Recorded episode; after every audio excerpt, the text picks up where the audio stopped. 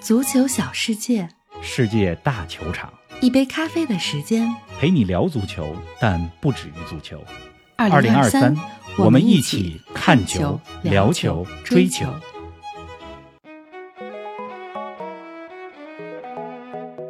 阿森纳英超五连胜，继续强势领跑。阿森纳外租的小将又进球了，巴洛贡在法甲大放异彩。这名身价飙升的二十一岁小将，今年夏天会回到北伦敦吗？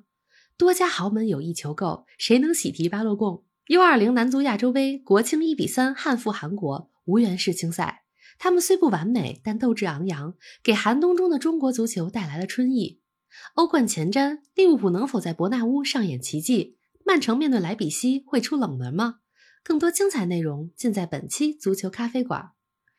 听众朋友们，大家好，欢迎来到第三百零三期节目。冯老师你好啊，林子好，听众朋友们，大家好。嗯三百多期节目呀，我们虽然更多聊的是国际足球，是但也陪伴了中国足球的一些重要时刻。没错，比如国足十二强赛的时候，咱们全程跟踪；是的女足方面的东京奥运会，再到二零二二年的女足亚洲杯，是吧？这嗯咱咱们都在跟随着中国足球。除了重大赛事呢，平时我们也会带上一些中国足球的话题，比如说去年东亚杯男足零比三输给了韩国，让人看不到希望，咱们也有感而发。嗯，虽然呢，我知道啊，大家更爱听国际足球，但是呢，我确实希望咱们节目能多聊聊自己家的事儿。当然，这其中呢有一个基础，就是中国各级男女足国家队能参加更多的重要国际赛事。对呀、那从这个角度来说呢，我前几天就一直都在想，做梦都在想，如果国青队能进世青赛，那该多好啊！是啊，如果咱们这期节目的标题叫做“我们进世青赛了”，那该多好啊！提气，这样的话呢，再过几个月，咱们就能说世青赛了。嗯，结果呢，虽然不是我们想要的结果，大家都知道这个结果了，一比三输给了韩国，但是过程是我们希望看到的过程，精气神是我们希望看到的精气神。至少国青的小伙子们，他们在乌兹别克斯坦举办的这一届 U 二零亚洲杯的比赛结束之后，自己的比赛结束之后，可以昂首的离开赛场了。是啊，哎，与韩国队的这场四分之一决赛，先进球的是我们，穆塔里甫的小角度破门，让国青队一比零领先，距离世青赛只有一步之遥。然而，一粒有争议的点球改变了比赛局面。这点球呢很牵强，是啊韩国队禁区线上射门，球打在了咱们的后卫杨敏杰的手上，嗯，但我觉得那是一个下意识的躲闪动作，手没有完全张开。就你要知道，面对这种情况，对方球员在射门的时候，球员呢通常会把手收回到身体躯干里边，是啊，就是他已经在收了，但是收回有一个过程，就收回的这个过程当中皮球碰到了手，嗯，非常不走运。我看呢，赛后关于这粒点球，还有这场比赛韩国队的一些犯规，也引起了网络的热议，是吧？咱们呢就回归到这个点球本身来说，我一直觉得就是禁区里手球直接判点球，这个在现代足球当中不太合理。嗯，就今天早上我在 V 加群里也说，我说就这种小禁区外、大禁区里的手球，应该给个间接的任意球就好了。足球的规则 在过去的一百年里一直在演变，就不知道手球直接给点球这个规则什么时候能变一下。嗯，我不是因为咱们中国队吃亏了才这么说啊，我是 一直这么以为。是，那么，因为这粒点球一比一呢进加时，嗯就是能打到加时这个份儿上，其实已经是一种胜利了。要知道，咱们进入这一届 U 二零亚洲杯的时候，抽签的时候，我们是三档球队啊，是吧？这四场球里边，我们面对了第一档的沙特和韩国，而且面对了第二档的日本。说日本是二档，是因为一档当中有东道主乌兹别克斯坦，那日本基本上也是一档球队啊。是，是吧？四场比赛我们打了三个一档的球队。那么到了对韩国队这场比赛的加时赛，加时赛当中，咱们的球员拼尽了最后一颗子弹，但是无奈体能储备不如韩国队员两个失球，大家也看到了。第一个球就是韩国队是一个非常简单的打法，吊向禁区，我们的球员呢在身体对抗当中倒地了，就是没能扛住嗯对方把球打进。第二个球呢是一个战术角球，战术角球发出来之后，是吧？通过一个配合把球打进。就咱们球员呢，那个时候已经体力下降，注意力下降了。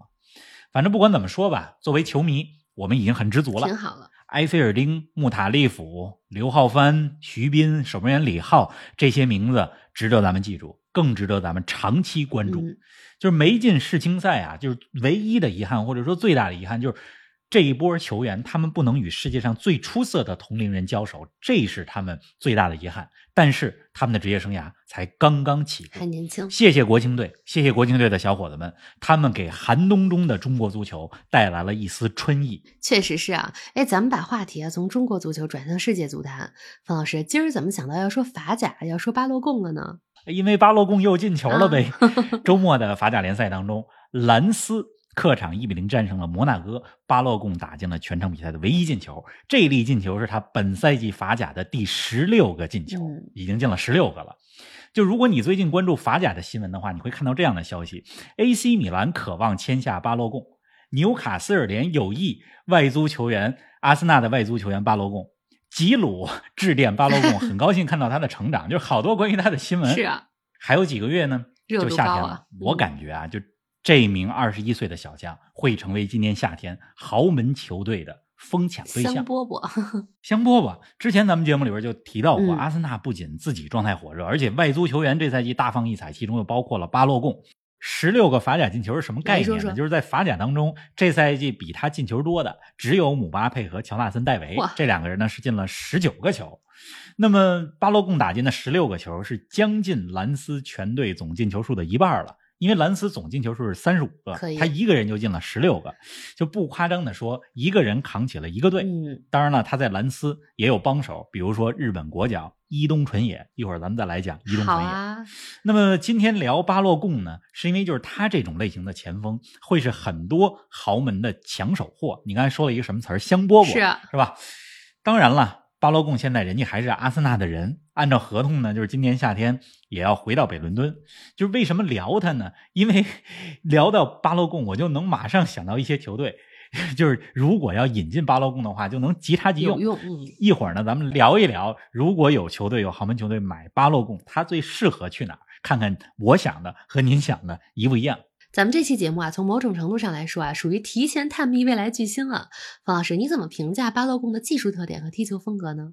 我第一次看巴洛贡踢球的时候啊，是二零二一年的英超揭幕战，不知道大家是不是记得，阿森纳零比二输给了小蜜蜂布伦特福德，他是阿森纳的先发前锋。就是那场比赛对他有什么印象呢？印象就是说实话没有存在感。是，对，就是真正关注巴洛贡是这赛季的法甲。那这赛季法甲，我看了一些他的比赛，包括他的集锦，就对他的印象是什么呢？就是跑位特别好。比如昨天对摩纳哥的这场球，他打进了全场比赛的唯一进球。那个球跑位很聪明，就选择了一个对方后翼注意不到的路线，而且跑过去之后不越位，形成了半单刀球。就他在法甲当中好几个进球都来自于他聪明的跑位。同时呢，这名二十一岁的前锋射门很有准头。这左右脚的技术都不错，左右脚都能传能射。就是大家要注意的是啊，就是刚才我说这十六个球，包括我说的他的这些表现，上述评价只是基于法甲，就是法甲和欧洲前四大联赛还是有差距的，尤其是和英超是有差距的。那么他在场上的位置呢，就是兰斯这赛季大部分的比赛阵型是四二三幺，这个呢和阿森纳基本一样。就是四二三幺里边，巴洛贡担任的是中锋，就是那个腰。如果有一支同样体系的球队将来引进他的话，就能够即插即用。嗯，巴洛贡的出色表现也和兰斯全队的神勇状态密不可分。在三十一岁的少帅斯蒂尔的带领下，兰斯在法甲当中连续十九场不败啊，是五大联赛里目前保持不败时间最长的球队了。方老师来跟我们说说兰斯呗。兰斯啊，是法甲的一支中游甚至中下游的球队。从前几个赛季的表现来看，哈，但是这赛季表现的格外好。就是兰斯呢，我总结下来啊，兰斯有三宝，哪些呢？斯蒂尔、巴洛贡和伊东纯也。咱们先来说这主教练斯蒂尔，今年三十一岁，之前好像跟大家提到过啊，就是从小爱玩足球经理游戏的这么一个教练，从小就梦想着当教练，如今实现了 自己的梦想，是，真是这个足球经理游戏培养出来的教练。有人说是什么网瘾少年，成为了五大联赛的主教练。是他呢，就是现在还没有教练资格。是吧？每执教一场比赛，俱乐部都要为他交二点四万欧元的罚金。呵，但是你不管怎么算，这罚款罚的值啊！人家带队法甲当中已经十九场不败了，是啊，成绩非常好。哎，那么巴洛贡和伊东纯也是兰斯的两位关键的球员。那么在卡塔尔的时候呢，我记得有一位法国朋友问我，他说：“你知道伊东纯也吗？”嗯，我说太知道了，这个去年的十二强赛无数次的撕破中国队的防线，我能不记得他吗？他说呢，这法国朋友说说在玩一个足球游戏，买了伊东纯也，我说都是有威胁的球员，嗯就是巴罗贡和伊东纯也是两个关键的球员。就是兰斯这家球队呢，它也是一个很有历史的俱乐部，法国历史上的传奇球星方丹就曾经效力过兰斯。那么方丹，大家肯定听说过他的名字，在一九五八年世界杯上，单届世界杯打进了十三个球。嗯，那么今年三月一号，也就是前两周的时候，方丹不幸离世啊，兰斯俱乐部也对他进行了纪念，因为他在兰斯啊效力过很长的时间。兰斯呢，这支球队获得过六次法甲的冠军，五十年代的时候还两次进入到欧冠的决赛，嗯不过决赛当中都屈居亚军，输给了谁了呢？输给了皇马。啊。您正在收听的是足球咖啡馆，一杯咖啡的时间陪你聊足球，但不止于足球。我们是一档观点独立、内容原创的播客。您对我们最大的支持就是将足咖分享给更多的朋友，同时欢迎订阅我们的 V 加计划。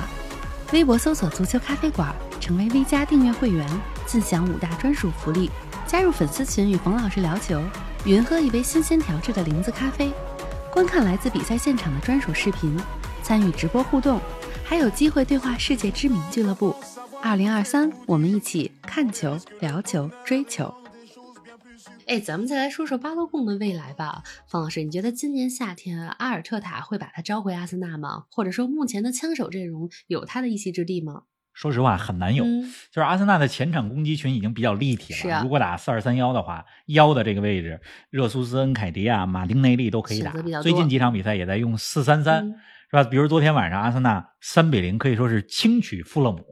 那么这场比赛呢，阿森纳的阵型就有点像四三三的阵型。嗯，同时，随着特罗萨德的到来，就让阿森纳的攻击群更加完整了。特罗萨德昨天晚上对富勒姆的比赛当中，助攻帽子戏法，状态非常之好。是，就是你同一个位置留太多球员，虽然有利于板凳厚度，但是也会让一些出场比较少的球员不满，对呀、不利于球队的团结。是的，所以我个人觉得呢，就是说，即使巴洛贡回到阿森纳，就给阿森纳的加分项不会特别大，嗯，而且对他的个人的发展来讲呢，也不一定是。最好的，嗯，一种可能是什么呢？就是阿森纳继续把他外租，或者如果有特别高的价格，将他直接卖出。就是他和阿森纳的合同，我看了一下，是到二零二五年。啊，大概率事件，兰斯这座庙应该是留不住巴罗贡了。如果也不回阿森纳的话，你觉得下赛季他适合去什么样的球队呢？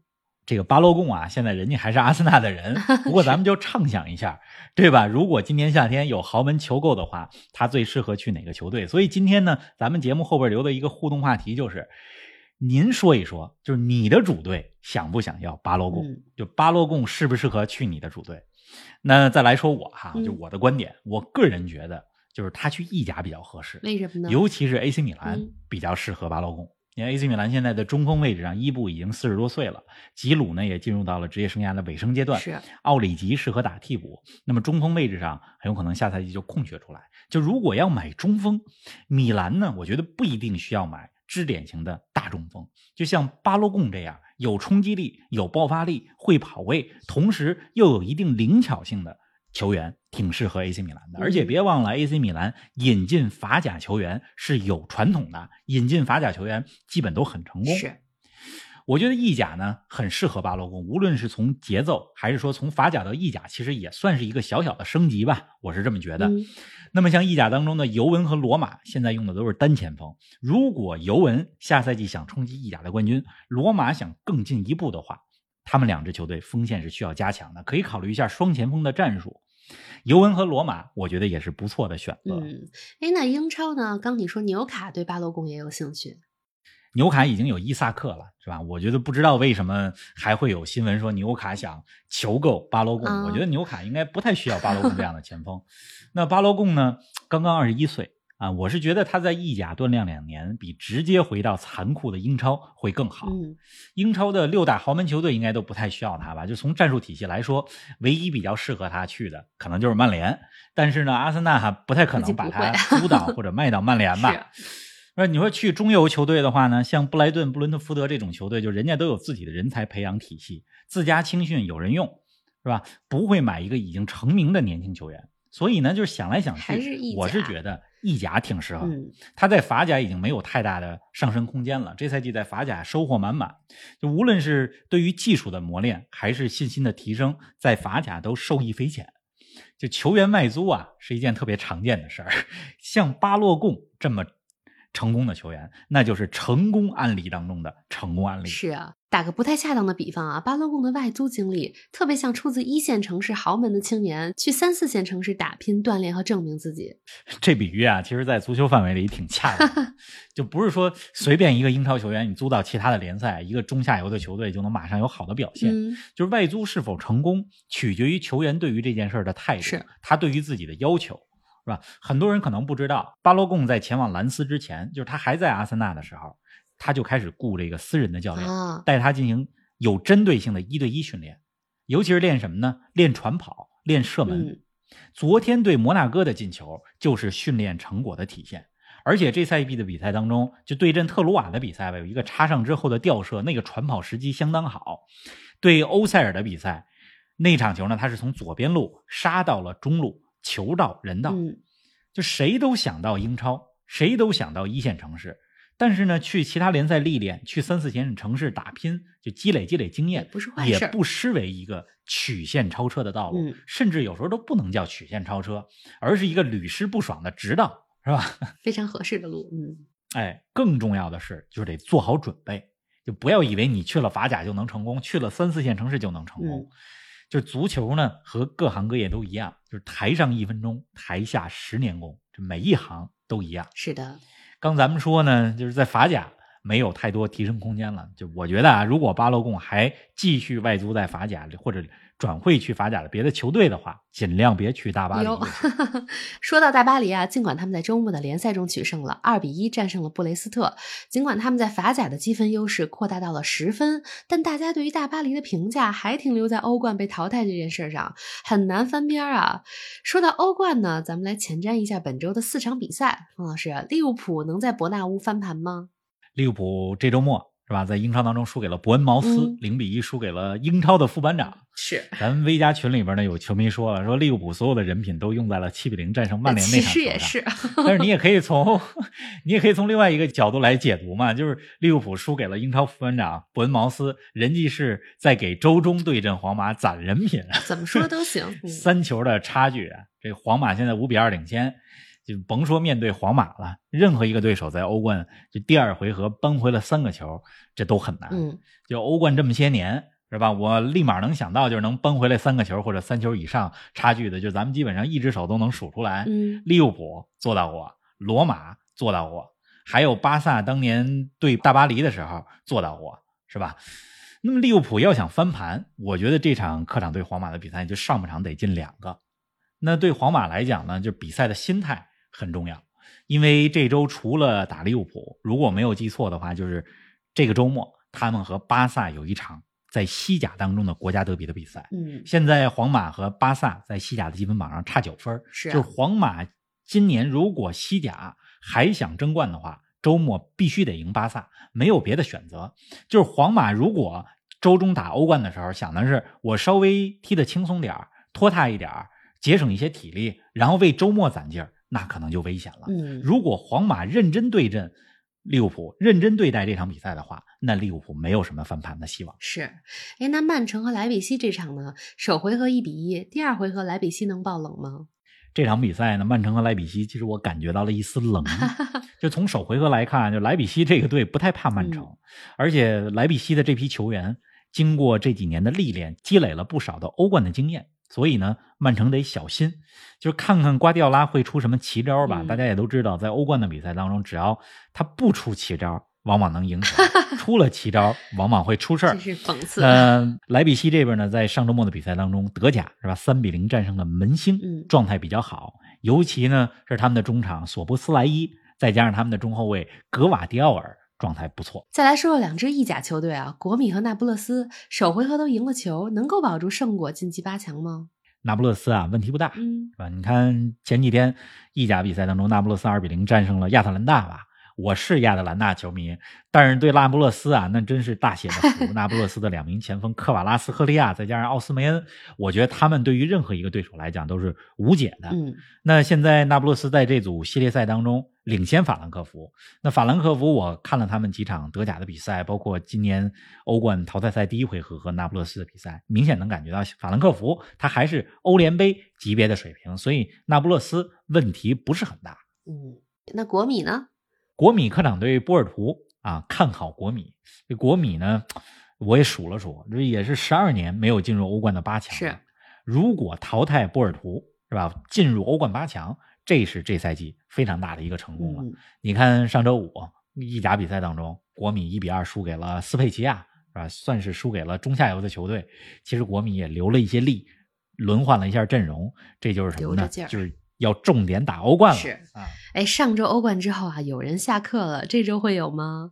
上周是三八妇女节，是吧？国际妇女节，咱们早就说了，妇女节之后有人下课，结果布鲁日的主教练斯科特帕克下课了。嗯，那么这周呢，不能再有人下课了，这周是三幺五，是吧？这周咱们该打假了。是，这个利物浦对皇马，咱们来验一验谁的欧冠基因更纯正。嗯莱比锡对曼城，咱们看一看，就是在世界杯上表现不错，但是被梅西晃来晃去的克罗地亚后卫格瓦迪奥尔，到底是不是世界级的中卫？因为在这场比赛当中，他将面对哈兰德。嗯，好了，说到欧冠呢，咱们礼拜四早上肯定又是说欧冠的节目，是的？周四不见不散。OK，咱们周四见。